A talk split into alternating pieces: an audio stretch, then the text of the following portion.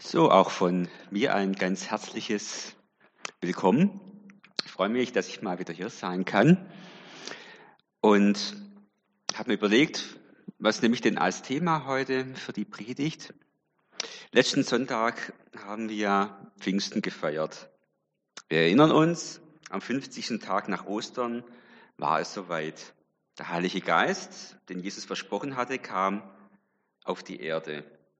Pfingsten ist das Fest des Heiligen Geistes. Und wir haben ja vorhin in, zur Begrüßung den Psalmtext gehört. Meine Freude ist, dass ich mich an Gott halte. Aber diese Freude können wir eigentlich ja nur deswegen haben, weil sich Gott zu uns hält. Sonst wäre das eine ziemlich einseitige Sache und ja eigentlich wahrscheinlich eher eine Illusion. Die Freude kommt daher, was sich Gott zu uns aufgemacht hat und eben in ganz besonderer Weise, ganz besonders nahe durch den Heiligen Geist, wo wir dann, wie gesagt, an Pfingsten dann uns dran erinnern. Ja, und Jesus Christus hat ihn ja, sieben Wochen nach seiner Auferstehung und zehn Tage nach seiner Himmelfahrt ausgegossen auf die in Jerusalem wartenden Jünger. Der Heilige Geist fügte an Pfingsten die Männer und Frauen, die mit Jesus gegangen waren, in einer nie gekannten Weise zusammen. Es ist entstand eine Gemeinschaft ganz neuer Qualität. Ein Tempel, in dem Gott durch seinen Geist wohnt, wie Paulus einmal geschrieben hat. Aber warum erschuf Gott eigentlich überhaupt die Erde und den Menschen? Unsere spontane Antwort könnte vielleicht so lauten, weil er etwas für seine Liebe braucht. Genau wie wir Menschen ja, die ja nur in Relation zu etwas oder zu jemand existieren. Ein Gegenüber ist für uns zwingend notwendig. Also braucht auch Gott den Menschen, damit er lieben konnte. Aber das stimmt nicht. Gott braucht uns nicht. Gott braucht kein Gegenüber für seine Liebe, denn er selbst ist die Liebe. Gott ist heilig und heilig bedeutet ganz vollkommen ohne Mangel. Gott ist so, wie er ist, komplett. Er braucht uns nicht. Gerne mögen unsere Ohren das nicht hören. Aber Gott braucht niemanden außer sich selbst. Warum aber hat Gott die Welt und den Menschen dann erschaffen? Die kurze Antwort auf die Frage ist, für sein Vergnügen oder zu seiner Freude. Offenbarung 4.11 sagt, würdig bist du, Herr, unser Gott, Ruhm und Ehre zu empfangen und für deine Macht gepriesen zu werden. Denn du bist der Schöpfer aller Dinge. Nach deinem Willen wurde alles ins Daseins gerufen und erschaffen. Und Kolosse 1.16 formuliert es in Bezug auf Jesus so. Denn durch ihn wurde alles erschaffen, was im Himmel und auf der Erde ist, das Sichtbare und das Unsichtbare, Könige und Herrscher, Mächte und Gewalten. Das ganze Universum wurde durch ihn geschaffen und hat in ihm sein Ziel.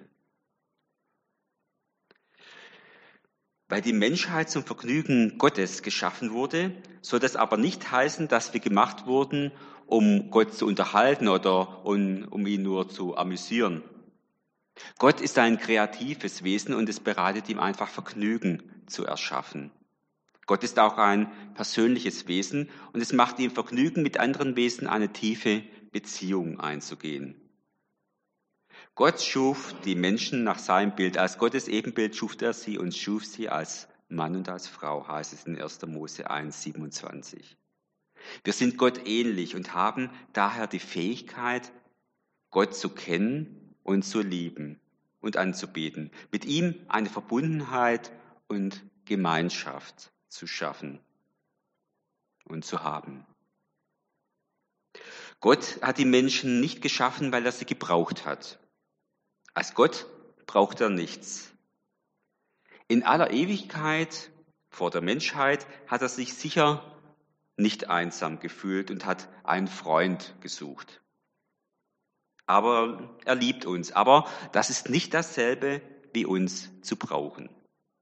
Wenn wir nicht existieren würden, wäre Gott immer noch Gott, unverändert Gott.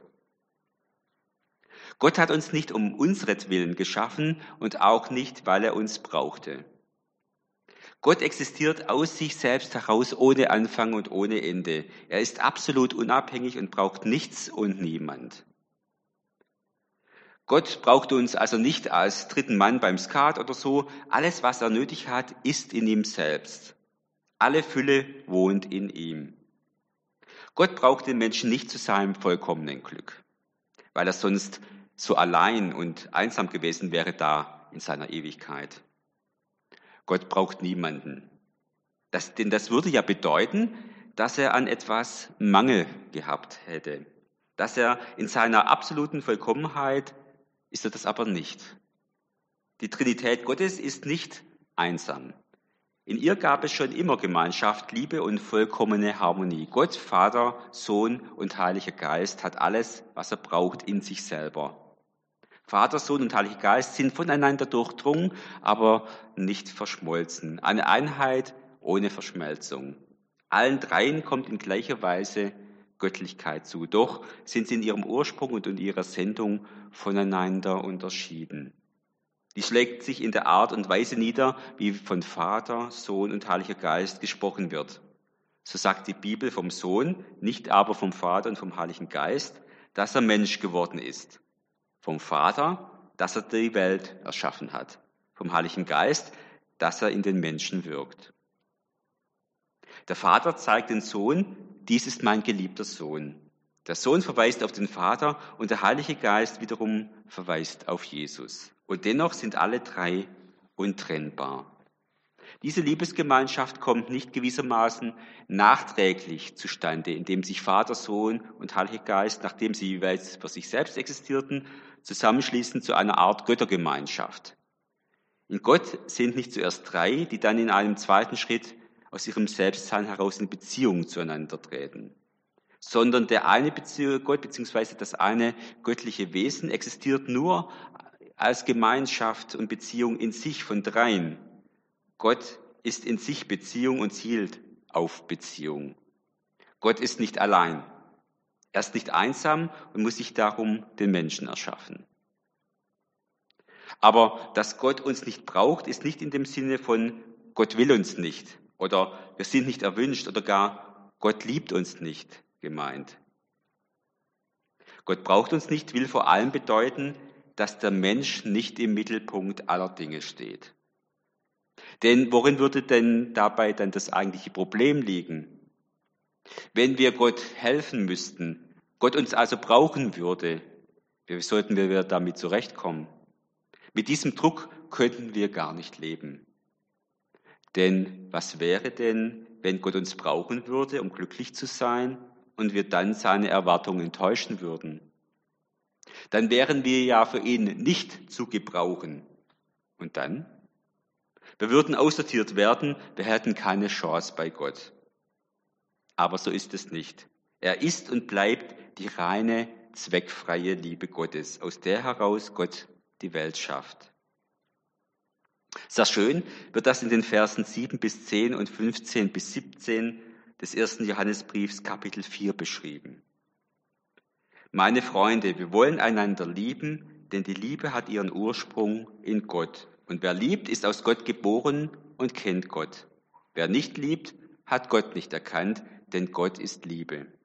Und Gottes Liebe zu uns ist darin sichtbar geworden, dass Gott seinen einzigen Sohn in die Welt gesandt hat, um uns durch ihn das Leben zu geben. Das ist das Fundament der Liebe. Nicht, dass wir Gott geliebt haben, sondern dass er uns geliebt und seinen Sohn als Sühneopfer für unsere Sünden zu uns gesandt hat. Wenn sich jemand zu Jesus als dem Sohn Gottes bekennt, lebt Gott in ihm und er lebt in Gott. Und noch etwas gibt uns diese Gewissheit, mit Gott verbunden zu sein. Wir haben erkannt, dass Gott uns liebt und haben dieser Liebe unser ganzes Vertrauen geschenkt. Gott ist Liebe und wer sich von der Liebe bestimmen lässt, lebt in Gott. Und Gott lebt in ihm.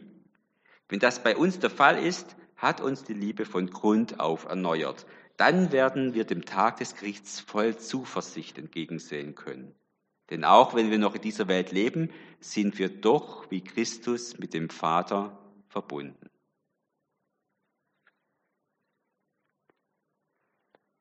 Gott ist die Liebe. Diese Aussage der Bibel wird nicht nur von Christen geliebt, sondern sie hört sich ja auch für Nichtchristen recht gut an. Denn wenn es überhaupt einen Gott gibt, ja, dann muss er natürlich lieb sein. Und tatsächlich ist die Botschaft von der Liebe Gottes eine der überragendsten in der Bibel. Aber was bedeutet die Aussage, Gott ist Liebe konkret? Stellen wir uns die Zeit vor, bevor es die Schöpfung gab. Ohne Menschen, auch ohne Engel, nur Gott selbst war da. Gab es zu dieser Zeit schon Liebe? Natürlich, denn sie ist ja von Ewigkeit her. Diese ewige Liebe herrschte innerhalb der Dreieinigkeit Gottes. Denn schon vor aller Zeit lebte Gott Vater, Gott Sohn und Gott Heiliger Geist in gegenseitiger Liebe. Das erkennen wir zum Beispiel an dem Gebet Jesu, in dem er sagt, Vater, du hast mich schon vor der Erschaffung der Welt geliebt. Johannes 17, 24. Aber auch umgekehrt bezeugt Jesus seine Liebe zum Vater und bekennt, die Welt soll erkennen, dass ich den Vater liebe und so handle, wie der Vater es mir aufgetragen hat. Johannes 14, 31. Da ist also eine ewige, gegenseitige Liebe innerhalb der Trinität, der Dreieinigkeit. Von dieser Liebe, die schon immer da war und niemals aufhört, schreibt auch der Apostel Paulus. Was für immer bleibt, sind Glaube, Hoffnung und Liebe. Diese drei. Aber am größten von ihnen ist die Liebe. 1. Korinther 13, 13. Warum ist denn die Liebe größer als Glaube und Hoffnung? Nun, die Hoffnung hört auf, weil sie sich erfüllt. Der Glaube hört auf, weil wir einmal schauen werden, was wir geglaubt haben. Aber die Liebe hört niemals auf, auch im Himmel nicht, denn sie ist ewig. Sie war schon immer da und wird auch immer sein. Und diese Liebe ist in Gottes Wesen selbst begründet. Im Epheserbrief Kapitel 1, Verse 11 und 12 heißt es, Außerdem hat Gott uns, seinem Plan entsprechend, durch Christus zu seinen Erben gemacht. Er, der alles nach seinem Willen und Übereinstimmung mit seinem Willen ausführt, hatte uns von Anfang dazu bestimmt mit dem Ziel, dass wir zum Ruhm seiner Macht und Herrlichkeit beitragen. Wir alle, die wir unsere Hoffnung auf Christus gesetzt haben. Gottes Absicht mit uns war von Anfang an, dass wir mit unserem Leben seine Herrlichkeit widerspiegeln. Das garantiert uns, dass unser Leben Bedeutung hat. Wir könnten ja fälschlicherweise von der Tatsache, dass Gott uns nicht braucht, ableiten, dass wir Menschen für ihn bedeutungslos wären. Aber auch wenn er uns nicht braucht, sind wir ihm nicht egal sondern er nimmt uns äußerst wichtig und hat uns einen sogar überragenden Lebenssinn gegeben. Du und ich, wir sind bedeutungsvoll für Gott. Was heißt das nun, zur Ehre Gottes leben? Ist das sehr anstrengend? Nein, im Gegenteil, es ist Freude. So wie wir es heute Morgen gehört haben an dich zu halten, das ist meine Freude. Ein Leben im Widerspruch zum Schöpfer dagegen ist ein schweres Leben. Seine wahre Identität findet der Mensch nur in der Nähe Gottes. Folglich kann ein Leben ohne Gott keinen Sinn haben. C.S. Lewis schreibt dazu in seinem Buch Pardon, ich bin Christ. Unseren Ureltern setzte Satan in den Kopf, sie könnten wie Götter sein könnten sich unabhängig machen, als hätten sie sich selbst erschaffen, als könnten sie ihr eigener Herr sein und eine Glückseligkeit getrennt und fern von Gott finden. Aus diesem hoffnungslosen Unterfangen ging fanges fast alles hervor, was wir die Geschichte der Menschheit nennen. Geld, Armut, Ehrgeiz, Krieg, Prostitution, Klassen, Herrschaft und Sklaverei. Die lange, furchtbare Geschichte vom Menschen, der auf der Suche ist nach etwas anderem als Gott das ihn glücklich machen soll.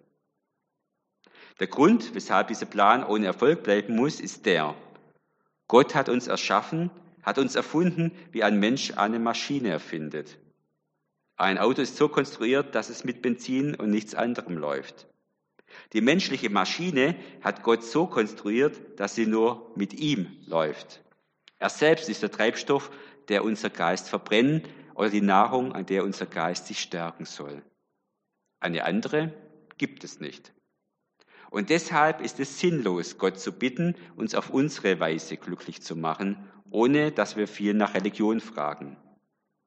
Gott kann uns kein Glück und keinen Frieden schenken, die von ihm selbst getrennt sind, weil es beides nicht gibt.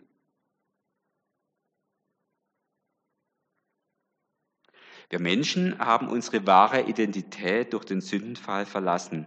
Anstatt, anstatt im bei Gott sein, im sein Ebenbild sein zu bleiben, sind wir Fremde geworden. Auf der Suche nach der verlorenen Identität stellen wir alle möglichen Anstrengungen an.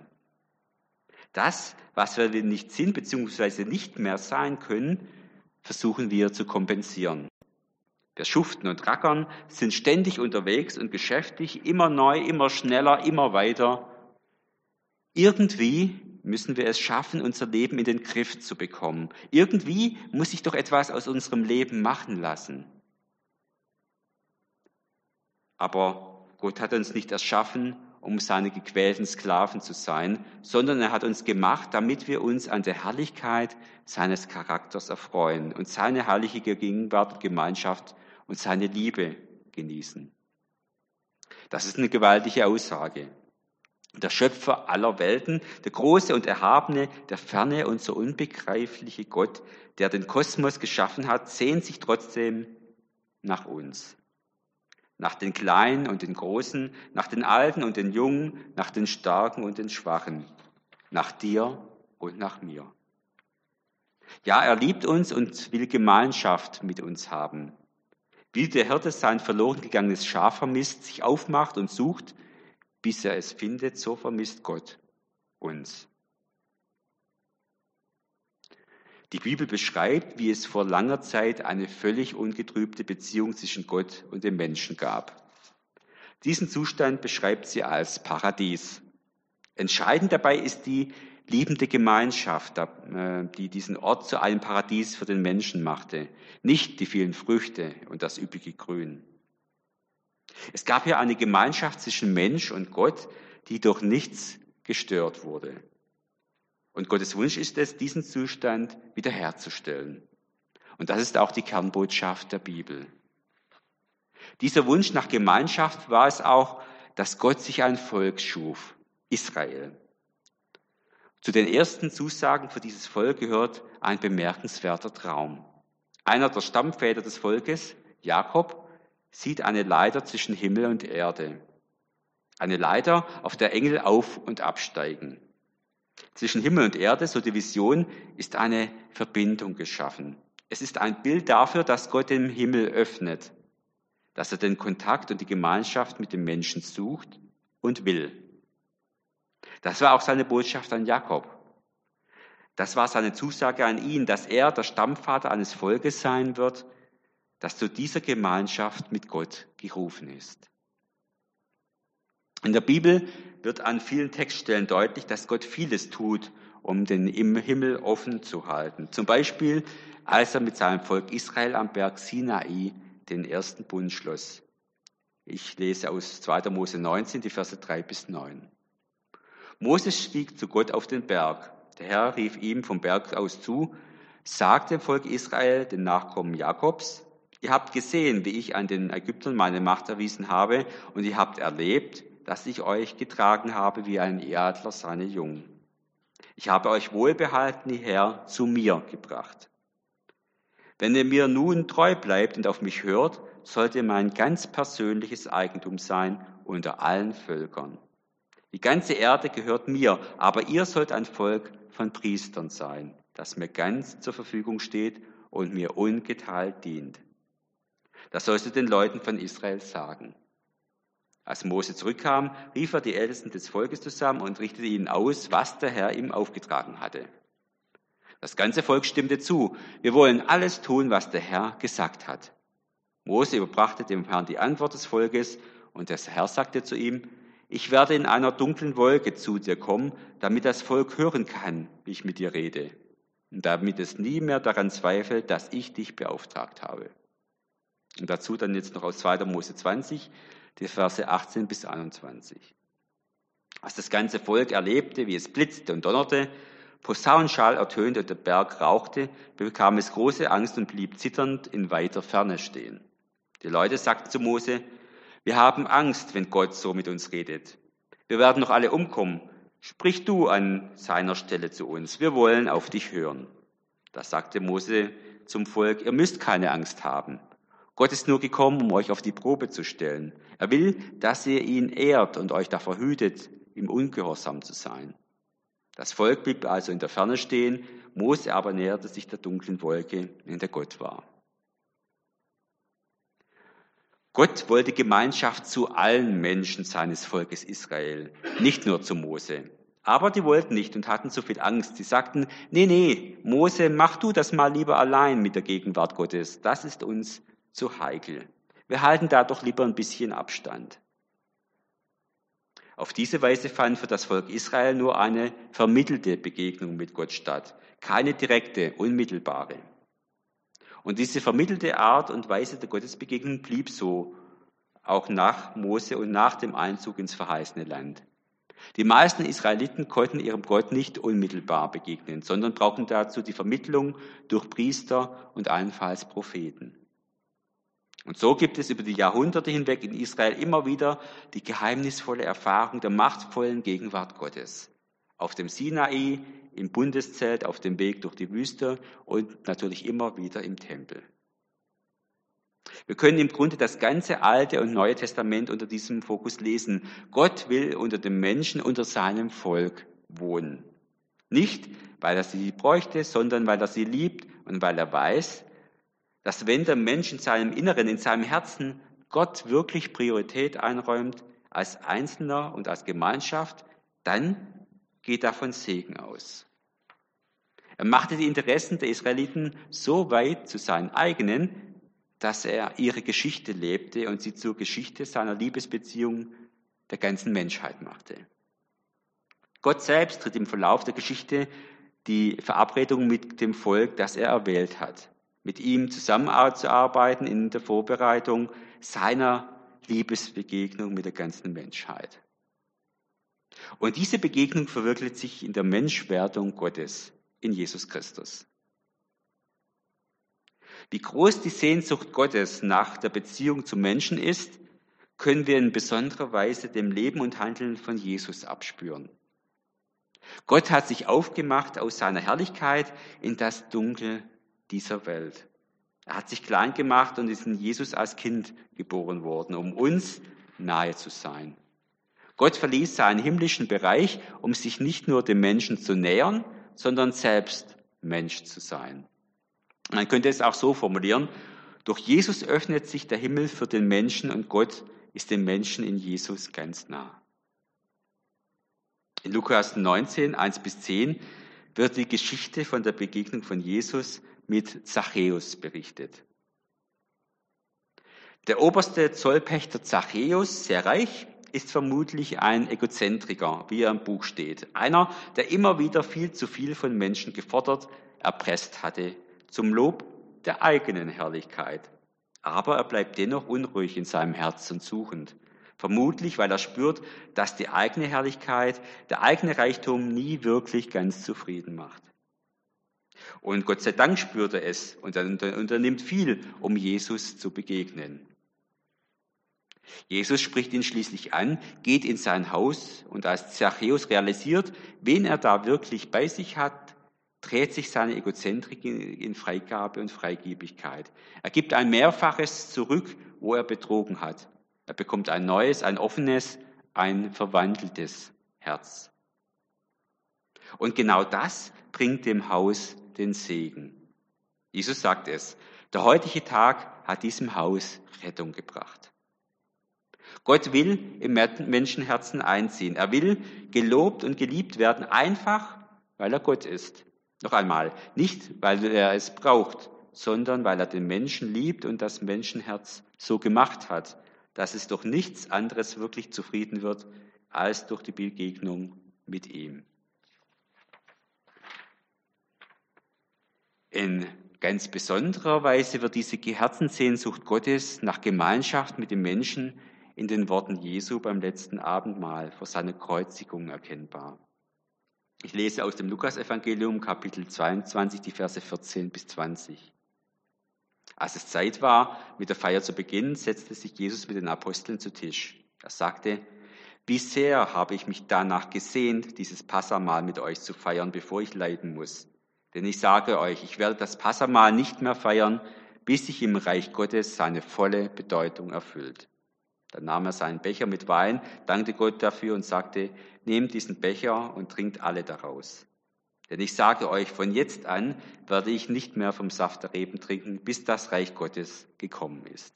Dann nahm er das Brot, dankte Gott dafür, brach es in Stücke und gab es den Jüngern mit den Worten, das ist mein Leib, der für euch hingegeben wird. Tut das, um euch an mich zu erinnern. Ebenso nahm er, nachdem sie gegessen hatten, einen Becher mit Wein und gab es ihnen den Jüngern mit den Worten, dieser Becher ist der neue Blut, besiegelt mit meinem Blut. Der neue Bund besiegelt mit meinem Blut, das für euch vergossen wird. Gott sucht in Jesus die Gemeinschaft mit uns Menschen. Gott kommt in Jesus auf diese Erde, wird ein Mensch aus Fleisch und Blut. In Jesus hat Gott am eigenen Leib erlebt, wie es uns Menschen so Tag für Tag geht, mit Freude und Erfolg, mit unseren Sorgen und Nöten. Und erst am Kreuz war für Jesus diese Menschwerdung abgeschlossen und die Schule des Lebens bestanden. Denn am Kreuz hat Gottes Sohn auch erfahren, wie sich Leiden und Sterben anfühlt. In Jesus lebt und leidet Gott mit uns Menschen. Gott wird uns in Jesus sympathisch, auf Deutsch mitleidend. Gott wurde in Jesus seinen Brüdern und Schwestern in jeder Hinsicht gleich. Und wenn wir Menschen leiden, leidet er mit, weil er selber gelitten hat. So beschreibt es der Hebräerbrief. So können wir Gottes unfassbare Wirklichkeit in unserem Alltag fassbar entdecken. Denn all das, was uns in unserem menschlichen Alltag erfreut und belastet, hat Gottes Sohn als Mensch selbst erlebt, bis hin zum Tod. Das tut Gott, weil es seiner Art entspricht, in Jesus Gemeinschaft mit uns Menschen zu suchen. Aus seinem tiefsten Inneren heraus wollte Gott in Jesus zu uns kommen, damit wir durch das Leiden von Jesus zu ihm gelangen können. Wir werden eingeladen zur Mahlgemeinschaft mit dem dreieinen Gott. Gott ist nicht eine in sich selbst genügende Größe, eine geschlossene Gesellschaft oder ein geschlossener Kreis von drei, sondern er will uns, dich und mich dabei haben. Hans Küng prägte eine wegweisende Formel. Gott ist als Vater der Gott über uns. Als Sohn, der in Jesus Christus Mensch geworden ist, der Gott mit und neben uns. Als Heiliger Geist, der Gott in uns. Hans Kessler ersetzt die Rede vom Gott über uns durch die vom Gott um uns, um zu verhindern, dass Gott ausschließlich überirdisch gedacht werde. Der Vater ist Gott, der alles umgibt, der die ganze Welt durchdringt, der uns beschützt, an dem wir uns orientieren können, der für uns unerreichbar ist. Jesus, der Sohn, ist Gott, der mit uns geht, der uns auf unserem Weg begleitet, der uns in unserem Menschen und Menschsein begegnet. Der Heilige Geist ist Gott, der uns erfüllt, der uns gute Gedanken eingibt, der uns Kraft schenkt. Gott wohnt nicht erhaben in unendlicher Ferne und schaut auf die Welt und Menschen herab, sondern er kommt auf sie zu und teilt sich mit, teilt nicht nur etwas von sich mit, sondern sich selbst. Es ist nicht leicht zu erklären, aber Gott kommt dem Menschen sogar noch näher als durch Jesus und als Jesus es tat. Gott gibt jedem Menschen, der ihm sein Leben anvertraut, seinen Heiligen Geist. Das heißt, Gott selbst in jedem Menschen, Gott nimmt Wohnung im Menschen. Ja, das ist ja jetzt wirklich nah. Als Gottes Geist an Pfingsten zum ersten Mal ausgegeben wurde, war auch das ein Geschehen des Himmels beziehungsweise aus dem Himmel. In Apostelgeschichte 2.2 wird das Geschehen so beschrieben. Plötzlich setzte vom Himmel her ein Rauschen ein, wie von einem gewaltigen Sturm. Das ganze Haus, in dem sie sich befanden, war von diesem Brausen erfüllt. In Jesus finden wir Gott nicht nur in Israel, sondern überall auf der Welt, wo Menschen sich in seinem Namen versammeln. Auch hier in Hohenacker. Auch hier in unserem Gottesdienst. Überall, wo wir uns in seinem Namen treffen. In Jesus ist uns Gott so nahe, wie er es im Tempel in Jerusalem nie sein konnte. In Jesus wohnt Gott selbst durch seinen Heiligen Geist in unseren Herzen. Wir dürfen Tempel des lebendigen Gottes sein. Gott wohnt nicht weit weg in einem fernen Himmel, sondern im Herzen eines jeden Menschen, der Jesus als seinen Retter angenommen hat. Näher geht es wirklich nicht. Epheser 2, 18 bis 22 formuliert es so. Denn dank Jesus Christus haben wir alle, Juden wie Nichtjuden, durch ein und denselben Geist freien Zutritt zum Vater. Ihr seid jetzt also nicht länger Fremde ohne Bürgerrecht, sondern seid zusammen mit allen anderen, die zu seinem heiligen Volk gehören, Bürger des Himmels. Ihr gehört zu Gottes Haus, zu seiner Familie. Das Fundament des Hauses, in das ihr eingefügt seid, sind die Apostel und Propheten. Und der Eckstein dieses Gebäudes ist Jesus Christus selbst. Hält den ganzen Bau zusammen. Durch ihn wächst er und wird ein heiliger, dem Herrn geweihter Tempel. Durch Christus seid auch ihr in dieses Bauwerk eingefügt, in dem Gott durch seinen Geist wohnt.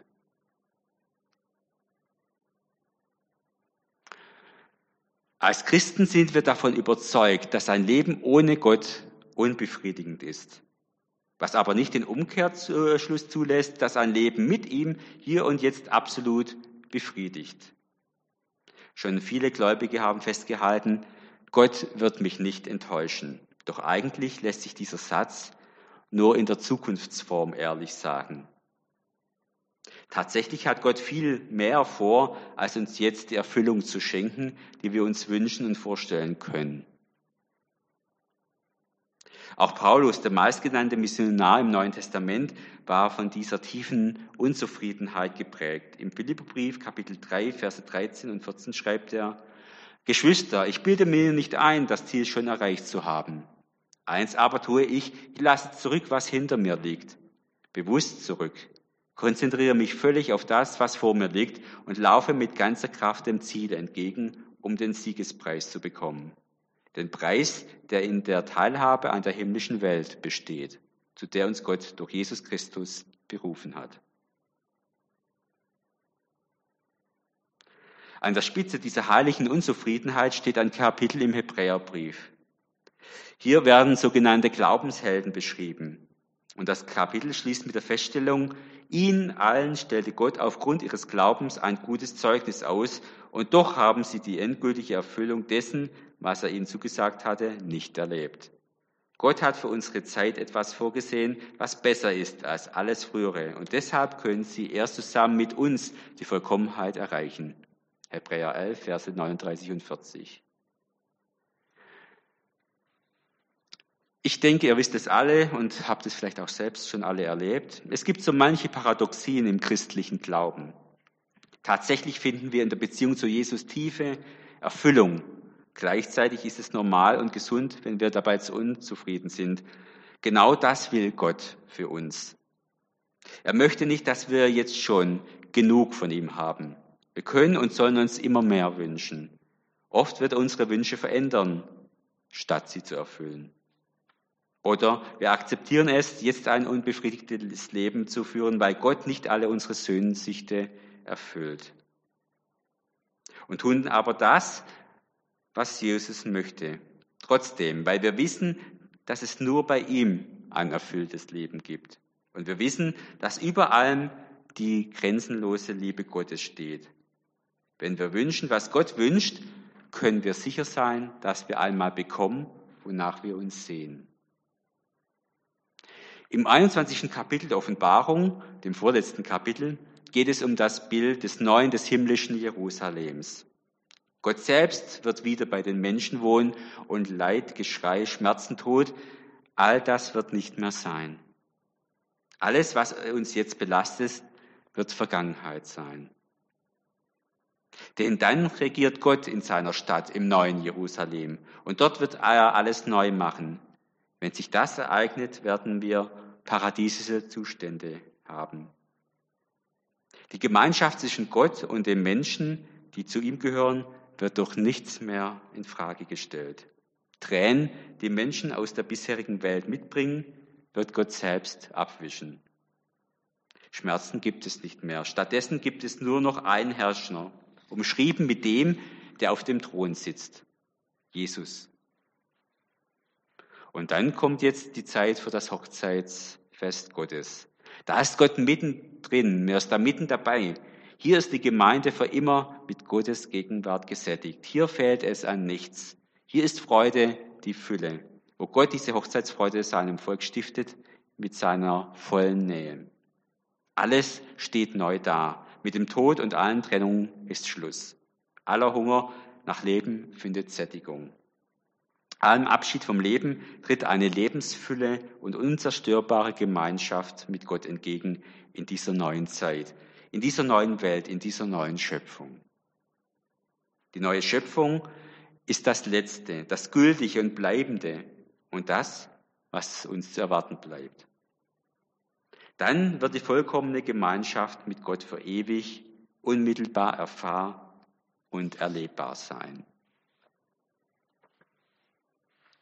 Ich lese aus Offenbarung 21 die Verse 2 bis 4, 11 sowie 22 und 23. Ich sah die heilige Stadt, das neue Jerusalem, von Gott aus dem Himmel herabkommen, schön wie eine Braut, die sich für ihren Bräutigam geschmückt hat. Und vom Thron her hörte ich eine mächtige Stimme rufen, Seht, die Wohnung Gottes ist jetzt bei den Menschen. Gott wird in ihrer Mitte wohnen, sie werden sein Volk sein, ein Volk aus vielen Völkern, und er selbst, ihr Gott, wird immer bei ihnen sein. Er wird all ihre Tränen abwischen, es wird keinen Tod mehr geben, kein Leid und keine Schmerzen. Und es werden keine Angstschreie mehr zu hören sein. Was früher war, ist vergangen.